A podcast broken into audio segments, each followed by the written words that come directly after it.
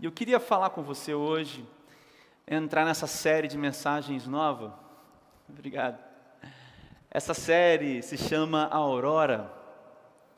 E por que, que a gente né, deu esse nome de série Aurora? Né? Você sabe que a aurora tem a ver com é, um momento nascente, né, uma, algo que nasce. A gente pensa muito em aurora quando a gente fala do nascer do dia, não é verdade? A gente fala de aurora quando a gente pensa que está nascendo um novo dia, né? Daí a gente usa essa palavra, né, aurora. Então essa é a ideia de que tem algo nascendo, né? Essa é a ideia dessa série. A gente está no começo do ano, a gente está no começo de uma nova fase, a gente está no começo de um novo dia, né? A gente está no começo de um novo tempo, num marco para a gente, né? Para nós aqui do Ocidente, sobretudo, a gente marca isso assim de uma forma muito forte, né? O começo de um ano, o final de um ano, um, termi, um término de um ano e o início de outro ano. Então é por isso que a gente deu esse, esse nome dessa série de mensagens. E aí a ideia é a gente perguntar quais são assim as características de um novo tempo em nossas vidas de acordo com a Bíblia. Então, assim, olha, a ideia dessa série de mensagem, mensagens é a gente conversar durante o mês de janeiro o mês de janeiro, sobre as características ou as, ou as cores, ou como é, né? Como é essa? O que, que a gente pode dizer sobre um novo tempo com Deus? Entendeu? A ideia então dessa série de mensagens, mensagens é a gente refletir sobre um novo tempo com Deus. Como é um novo tempo com Deus? As características dessa relação. É por isso que a gente vai ler então hoje o texto aqui de segunda, a segunda carta do apóstolo Paulo aos crentes lá de Corinto, aos coríntios, no capítulo 5, versículo 17. Vamos ler, é só um versículo. Olha só o que diz, segunda Coríntios, capítulo 5, versículo 17. Olha só. Portanto, se alguém está em Cristo, é nova criação as coisas antigas já passaram, eis que surgiram coisas novas. Vamos orar mais uma vez? Amado Deus, querido Pai, eu te agradeço por tudo que já houve aqui nesse culto, que maravilha, que melhor dia da semana, melhor momento da vida é estar aqui. Senhor Deus, eu peço que o Teu Santo Espírito agora inunde as mentes e os corações, e por favor, Pai, não deixe que o Satanás roube dos corações aquilo que o Senhor plantar. Usa as nossas vidas apesar de nós. Perdoa os meus pecados e usa-me para falar a mim mesmo e aos meus irmãos. No nome de Jesus. Amém. Querido, o apóstolo Paulo aqui, ele está fazendo uma defesa, você sabe, né? Essa mais ou menos o escopo assim da primeira carta aos Coríntios e também da, da segunda carta tem um muito disso, de uma defesa do seu ministério. O apóstolo Paulo era muito atacado. A cidade de Corinto era uma cidade muito cosmopolita, digamos assim. Era uma cidade onde muitas ideias filosóficas, era uma cidade portuária, portanto, muita gente passava ali. Era uma rota comercial muitíssimo importante, muitas pessoas passavam por, por Corinto. Outra coisa de interessante que essa cidade tinha era que é uma cidade altamente promíscua o nível assim de, de, de prostituição e dessa, dessa vida, digamos, noturna, desse tipo de vida, era muito alto naquela cidade. Não era de se admirar, então, não é de se admirar que o apóstolo Paulo tenha sofrido tanto para fazer assim uma defesa do seu próprio ministério com aquelas pessoas. Eram muitas ideias, era uma invasão de muitas novas ideias e muitas filosofias. Era uma cidade desenvolvida e era uma cidade rica. E é nesse contexto que o apóstolo Paulo insere então esse versículo. O apóstolo ele está falando da defesa do seu ministério, dizendo que ele é digno sim de ser chamado apóstolo, mas também ele está falando de uma nova realidade para aqueles que são cristãos, aqueles que estão em Jesus. O apóstolo Paulo constrói, sobretudo nesse capítulo, essas duas ideias. O apóstolo fala de um novo tempo, de uma nova realidade, de uma nova mentalidade Aliás, meus queridos, o apóstolo Paulo faz muito isso em suas cartas. Você já leu a carta aos Gálatas? Na carta aos Gálatas, o apóstolo Paulo vai direto contra o ensino dos judaizantes, aqueles que queriam é, é, fazer nascer de novo ali no Evangelho a prisão, ou melhor, naquelas, naquelas, naquelas comunidades cristãs, e dentro do Evangelho, a prisão da lei. O apóstolo Paulo então defende, faz uma defesa ali é, incrível da, do verdadeiro Evangelho. Ele faz isso em outras cartas também. O apóstolo Paulo está sempre, quase sempre falando disso, até né, que no final da carta aos Gálatas, o apóstolo Paulo diz o seguinte: você sabe, lá no final, no último capítulo, ele diz assim: olha, importa é ser nova criatura. Ele faz a mesma coisa em Colossenses. A carta Filipenses já é um pouco, aos Filipenses é um pouco diferente. Mas na maioria das cartas o apóstolo Paulo está falando de uma nova realidade. Então eu quero chamar a sua atenção para a importância de ser novo Eu quero chamar a sua atenção para a importância de viver novidade. Não qualquer novidade, mas aquela que o Evangelho mostra. Eu quero chamar a sua atenção para o fato de que o Evangelho promove uma transição. Você está compreendendo? O apóstolo Paulo não trouxe esse assunto em diversas das suas cartas à toa. E da mesma forma, eu quero chamar a sua atenção para o fato de que muitas coisas tentam roubar esse novo amanhecer. Muitas vezes acontecem nuvens que fazem apagar o sol que está raiando no novo dia que está começando. Você está compreendendo o que eu estou querendo dizer? O, o, apóstolo Paulo ele não faz tantas defesas assim desse assunto à toa. É de extrema importância que eu e você comecemos o ano dessa maneira, porque o que importa é nascer de novo. Porque o que importa é viver esse novo amanhã. Lá em Romanos, capítulo 13, versículo 12, o mesmo apóstolo Paulo diz assim: Olha, a noite já passou e já vem o dia, o dia está amanhecendo. Olha que lindo, o apóstolo Paulo diz isso porque ele está dizendo: Olha, Jesus está voltando. A noite, ou seja, a era das trevas, ou seja, o momento onde Jesus não havia morrido, isso passou, porque Jesus Cristo veio e morreu. Então está amanhecendo o dia, nós estamos vendo o dia amanhecer, e quando o dia amanhecer, nós estaremos com Jesus. O apóstolo faz essa analogia lá em Romanos, capítulo 13, versículos 12, ou versículo 13, eu acho que é o versículo 13, ou 12. O fato é que isso era uma coisa importante para Paulo ele faz muitas defesas disso. E aí eu penso que muitos de nós estão caminhando para além de uma noite. E quando começam a observar os primeiros raios do dia que amanhece, então o Satanás ele age e aí rouba do coração as coisas e aí as pessoas vivem nas trevas com as suas mentes ah, obscurecidas, de novo por uma noite que já foi vencida. Eu penso que a aurora é uma.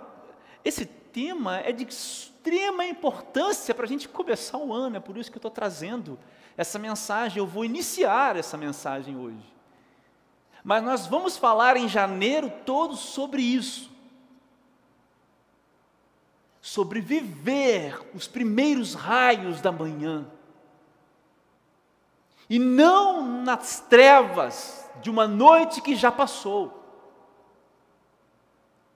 Você está compreendendo?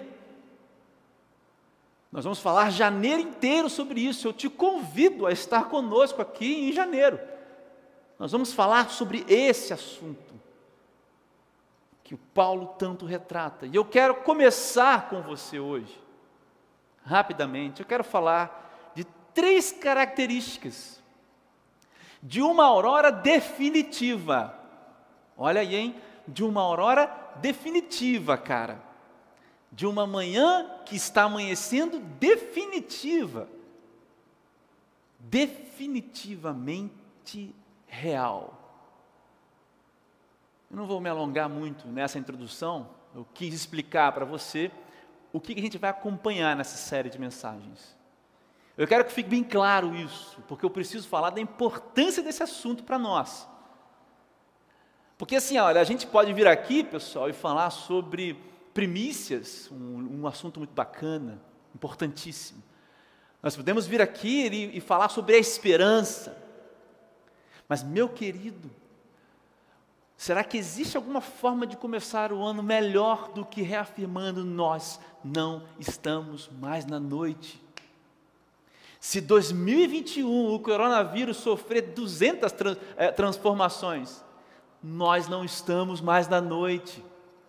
Se a terceira guerra mundial explodir, nós não estamos mais na noite. É por isso que o apóstolo Paulo fala lá em Romanos, capítulo 13, versículo 12.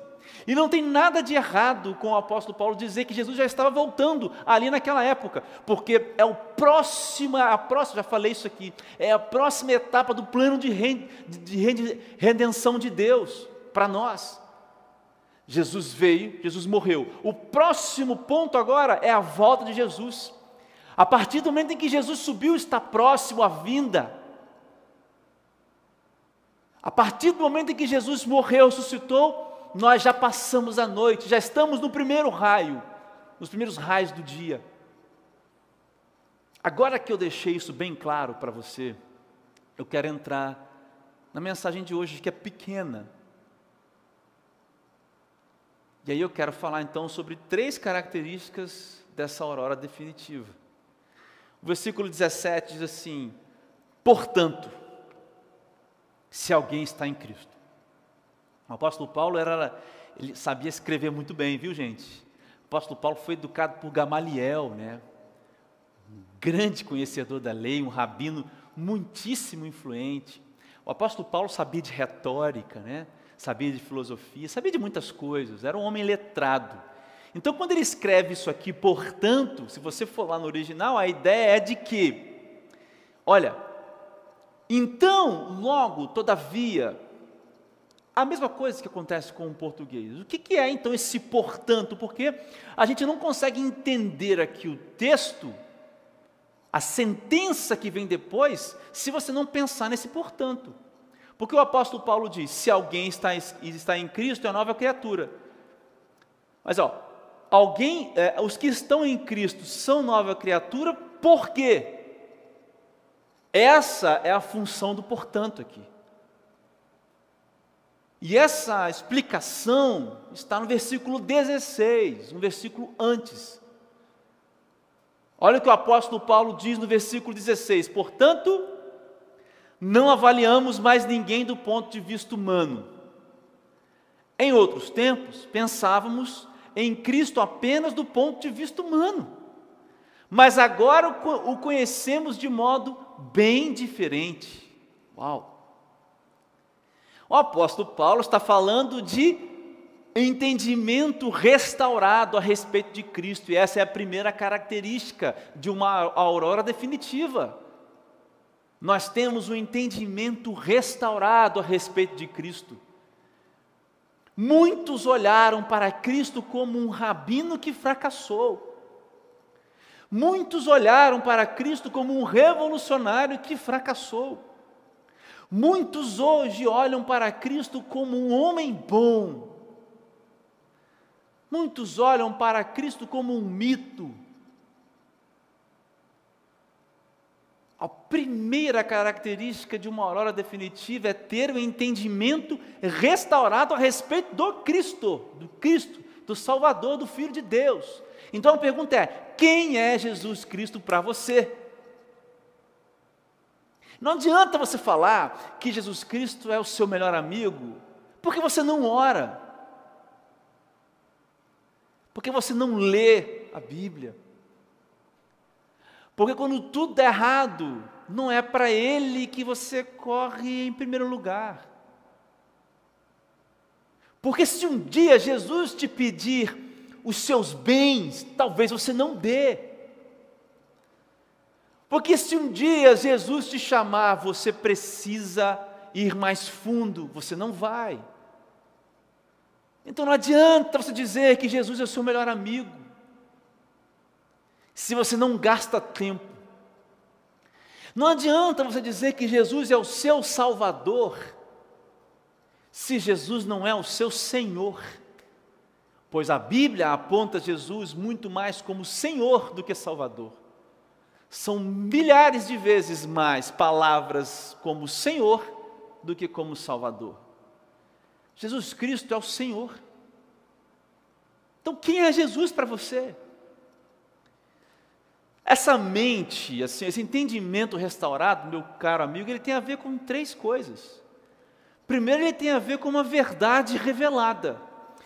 Se Jesus não se revelar a você, você também não conhece. Questão é que para alguns Jesus se revelou. Mas por algum motivo essas pessoas encolheram no seu entendimento.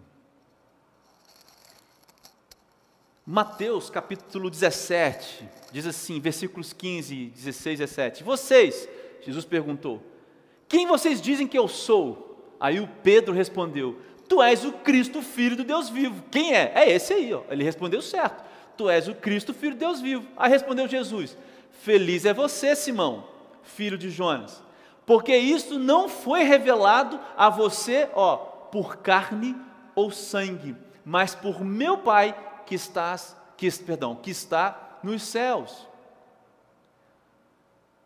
Quem é Cristo para você depende do que Cristo revelou de si mesmo a você e do quanto isso está real, transparente, vivo, quente na sua vida. E aí, olha só, olha, existe um mar de cristãos aí, hein? Filhos de cristãos, filhos dos filhos dos filhos de cristão, cristãos que repetem os mesmos jargões, são as mesmas orações, são as mesmas palavras.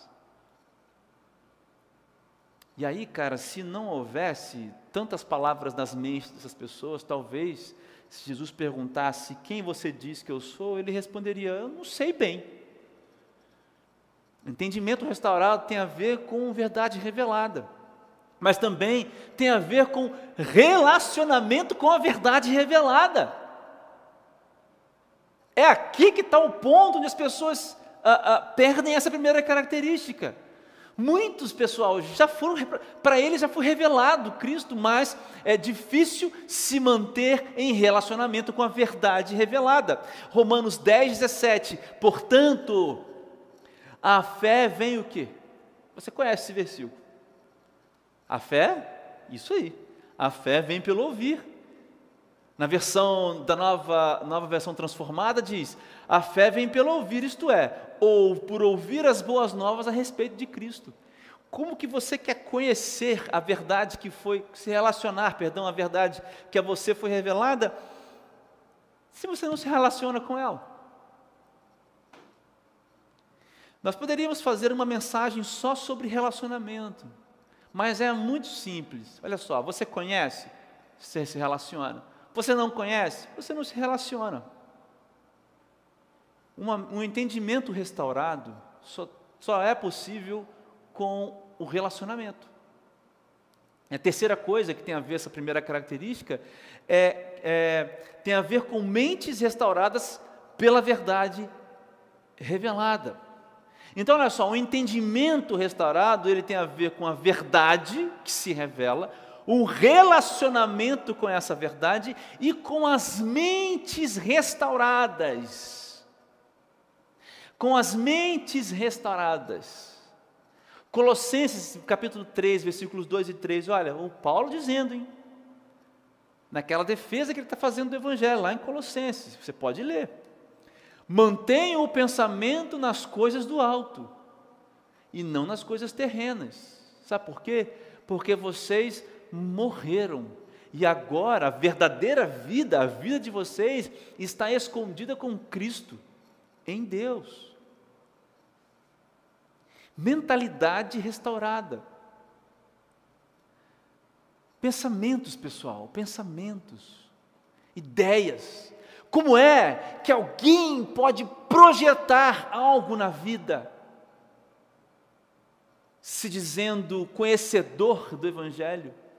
Se o Evangelho, se Deus, se Jesus Cristo não participa das suas decisões, isso é uma mente não transformada. Como é que alguém que se diz, olha, eu entendo quem Jesus é, se nada de Jesus sai da vida dessa pessoa para outras? Que eu vou te dar um exemplo, cara. Vou te dar um exemplo. Alguns exemplos. Você é político, ou, perdão, você tem uma, um lado político, certo? Você tem um lado político. Você torce, você vota no A, no fulano A. Você conhece a linha do fulano A. Ele pensa assim, pensa assado. Então, na hora dos debates ou na sua vida, você está lá, não, olha, eu no A. Gente, não, nós temos que pensar assim, porque é assim, assim, assim, assado. O aborto, por exemplo, nós somos contra o aborto.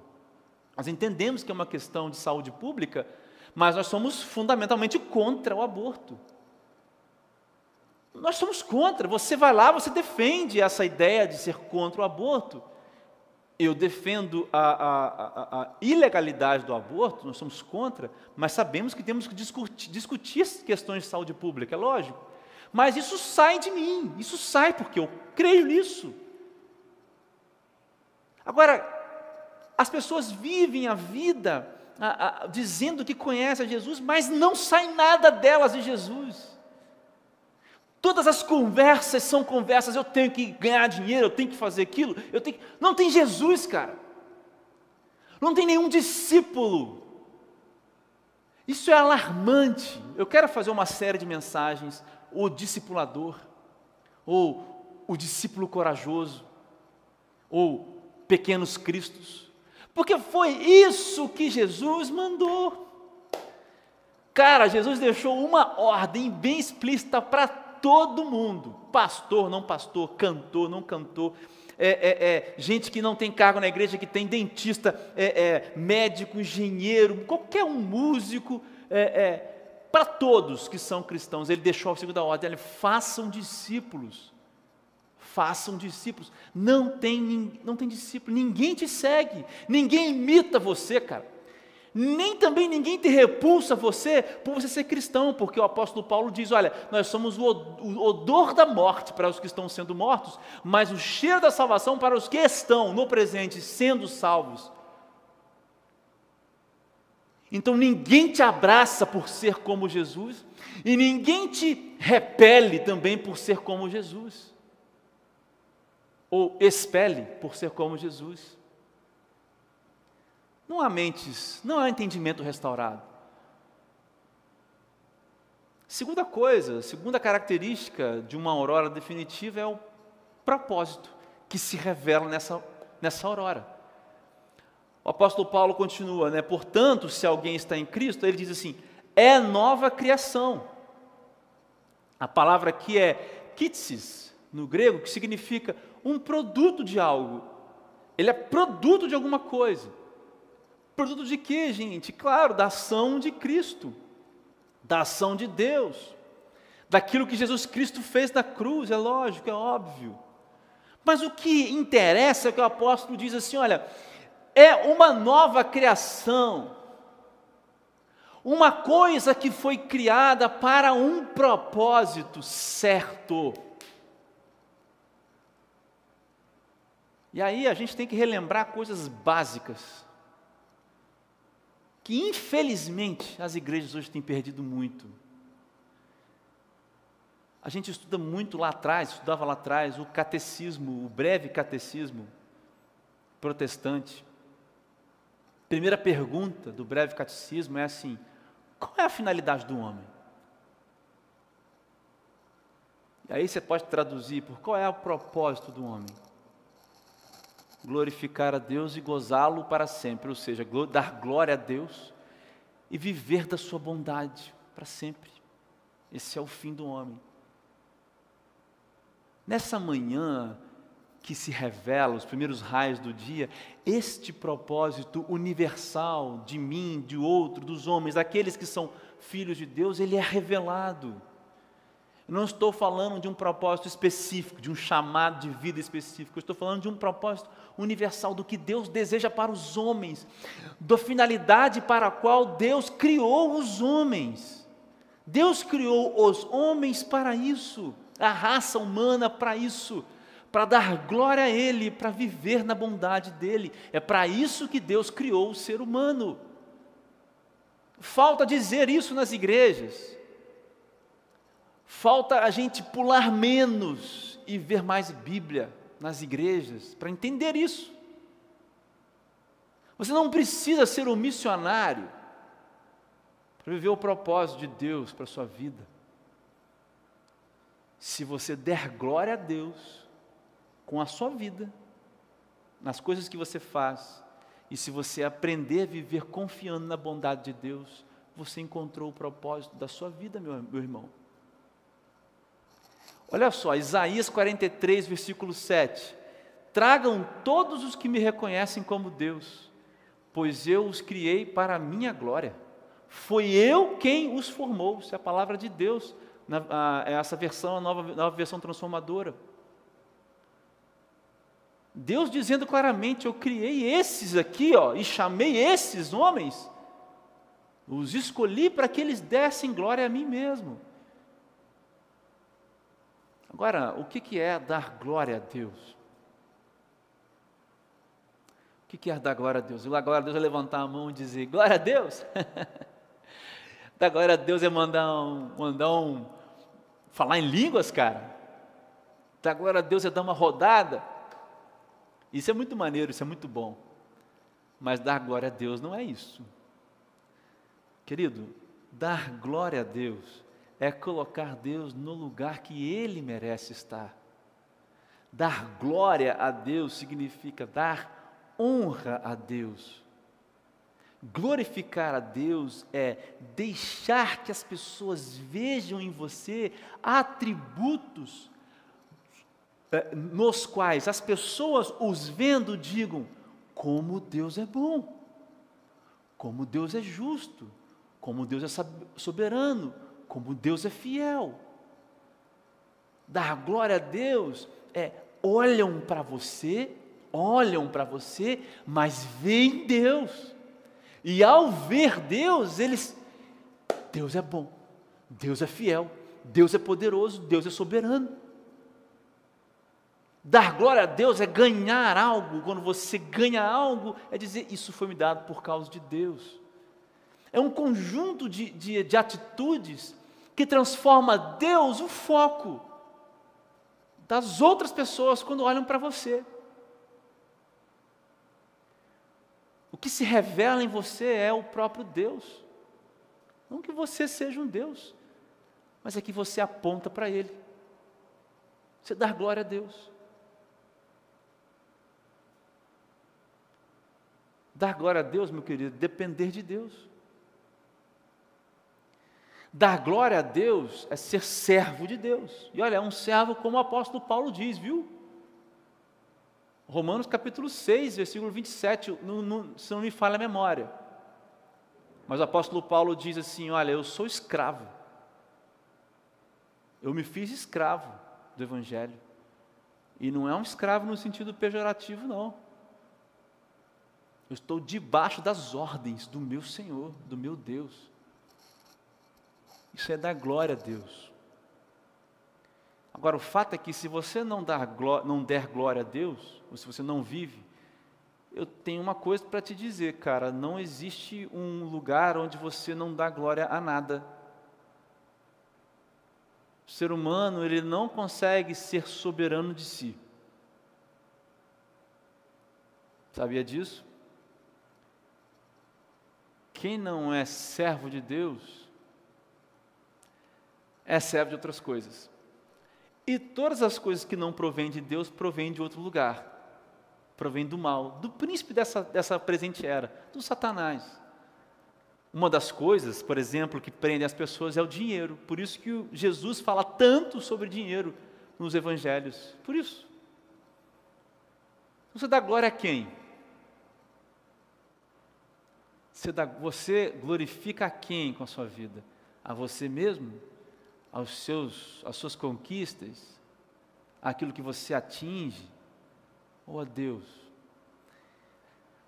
Ah, Salmo 23, versículo 6 diz o seguinte: Olha, sei que a bondade e a fidelidade me acompanharão todos os dias da minha vida, e eu voltarei à casa do Senhor enquanto eu viver, a versão da NVI.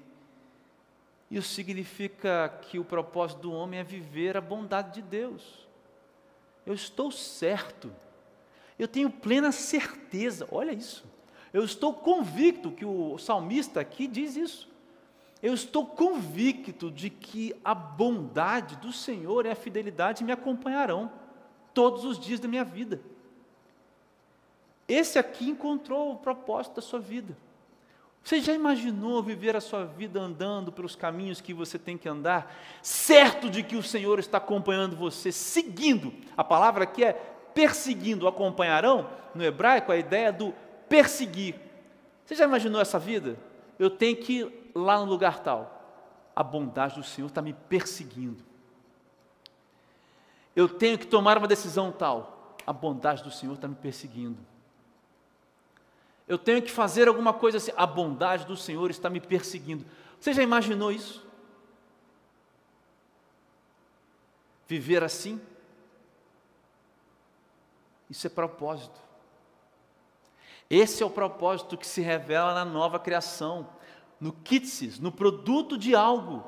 O apóstolo Paulo então está dizendo: olha, portanto, se alguém está em Cristo, ou seja, a pessoa que tem entendimento restaurado a respeito de Cristo, ela também tem o propósito revelado, ela é uma nova criação, ela foi criada, ela encontrou o propósito para o qual ela foi criada, ela nasceu de novo.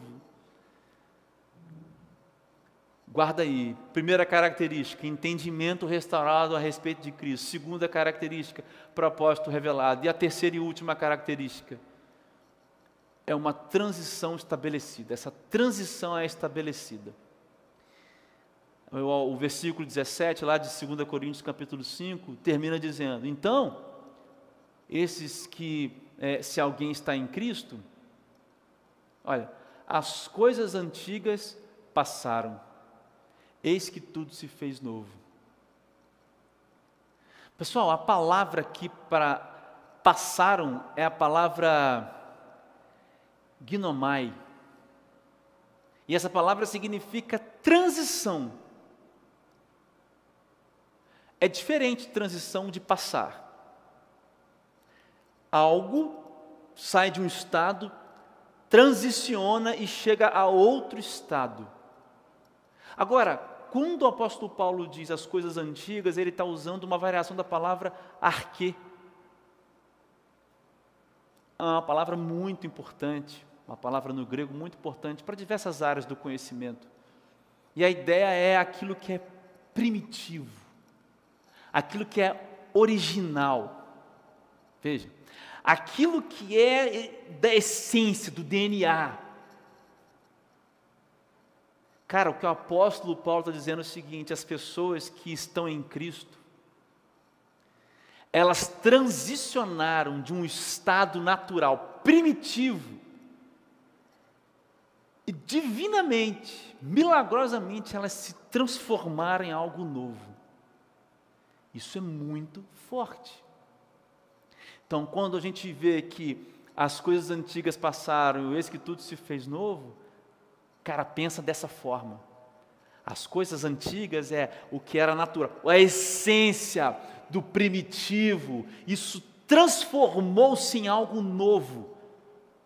De maneira milagrosa, a substância, cara, transformou, mudou. Cara, isso, isso é muito grande.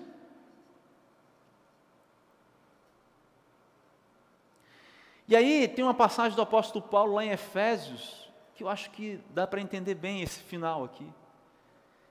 O apóstolo Paulo diz assim, Efésios 4, 22 e 24, 22 a 24: Quanto à antiga maneira de viver, vocês foram ensinados a despir-se do velho homem, que se corrompe por desejos enganosos, a serem renovados no modo de pensar e a revestir-se do novo homem, criado para ser, cara, criado para ser semelhante a Deus em justiça e em santidade, proveniente da verdade.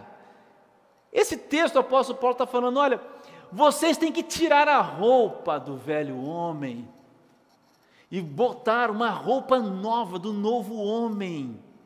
Porque o novo homem, ele vive como algo que foi transformado do primitivo para uma coisa nova. Ele vive no propósito revelado e ele entende quem é Cristo. Então, se você quiser entender bem, é uma analogia, o próprio apóstolo Paulo diz lá em Efésios: trocar de roupa.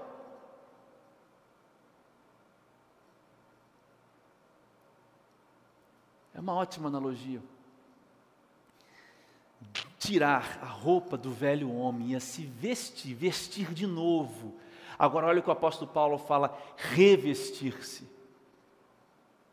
Uma nova maneira de existência, meu querido, uma nova, uma nova maneira de existir, de pensar, e por isso que é uma manhã, por isso que é a aurora.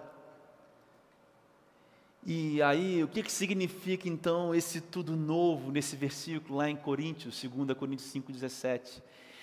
A gente finaliza aqui com a explicação do versículo 18. Olha o que o apóstolo Paulo diz.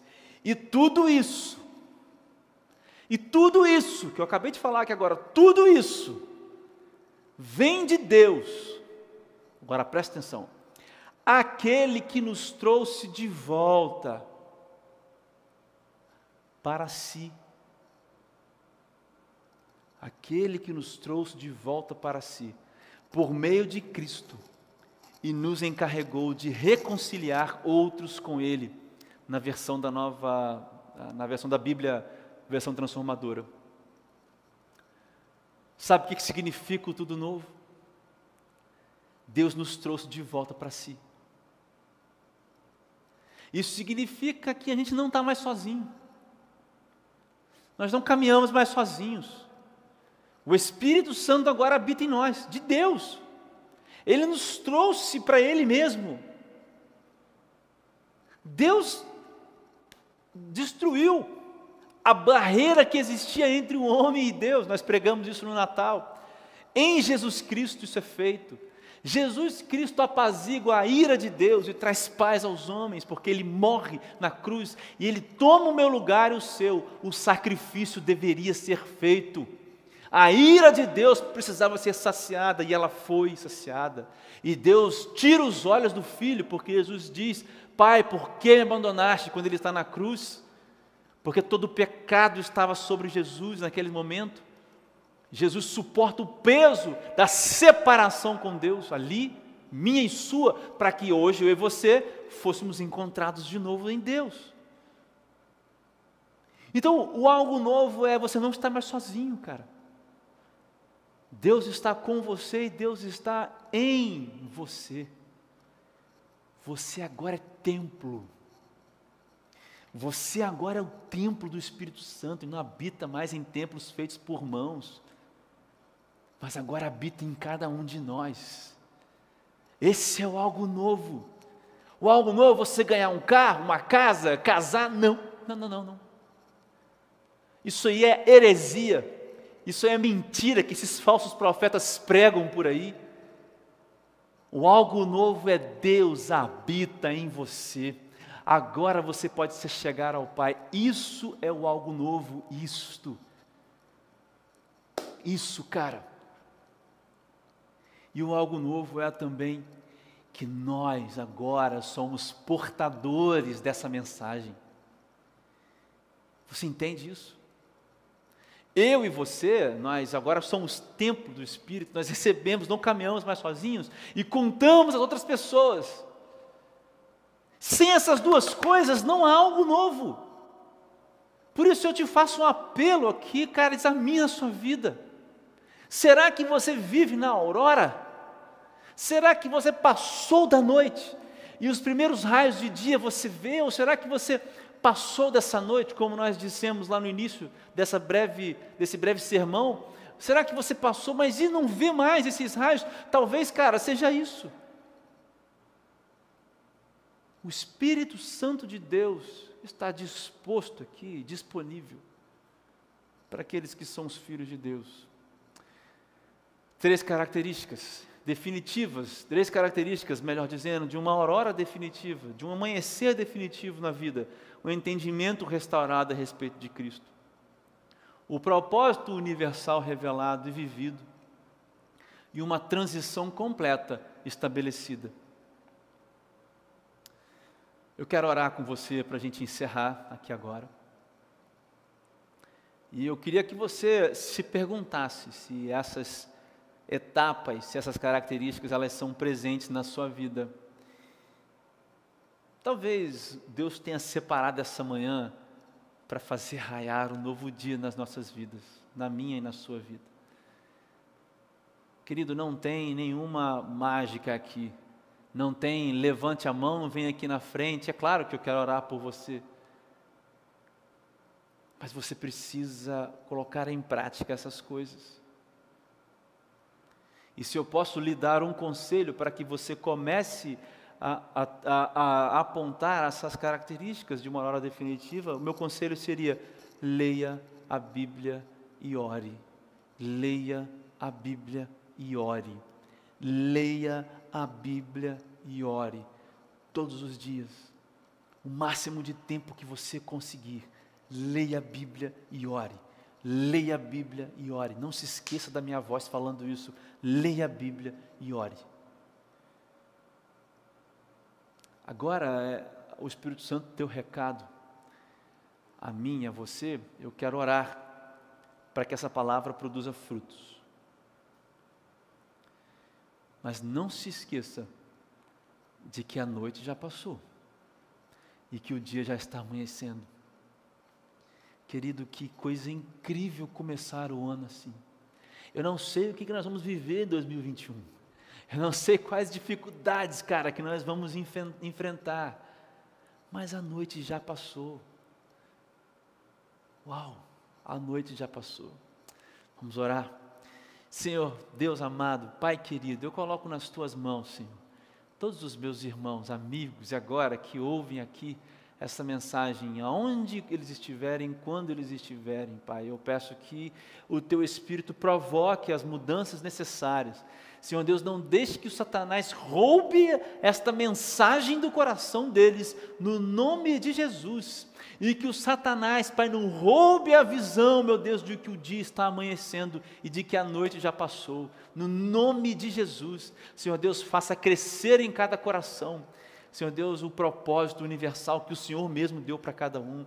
Estabelece nessas mentes o entendimento correto a respeito de Jesus Cristo, no nome de Jesus também. Senhor Deus, completa de forma ah, categórica, Pai, de forma assim muito sólida a transformação, Pai, de essências. No nome de Jesus, Pai. Nós queremos olhar e ver amanhã surgindo e ansiar, nós ansiamos pelo dia em que amanhã se estabelecerá quando Jesus Cristo voltar e nos buscar.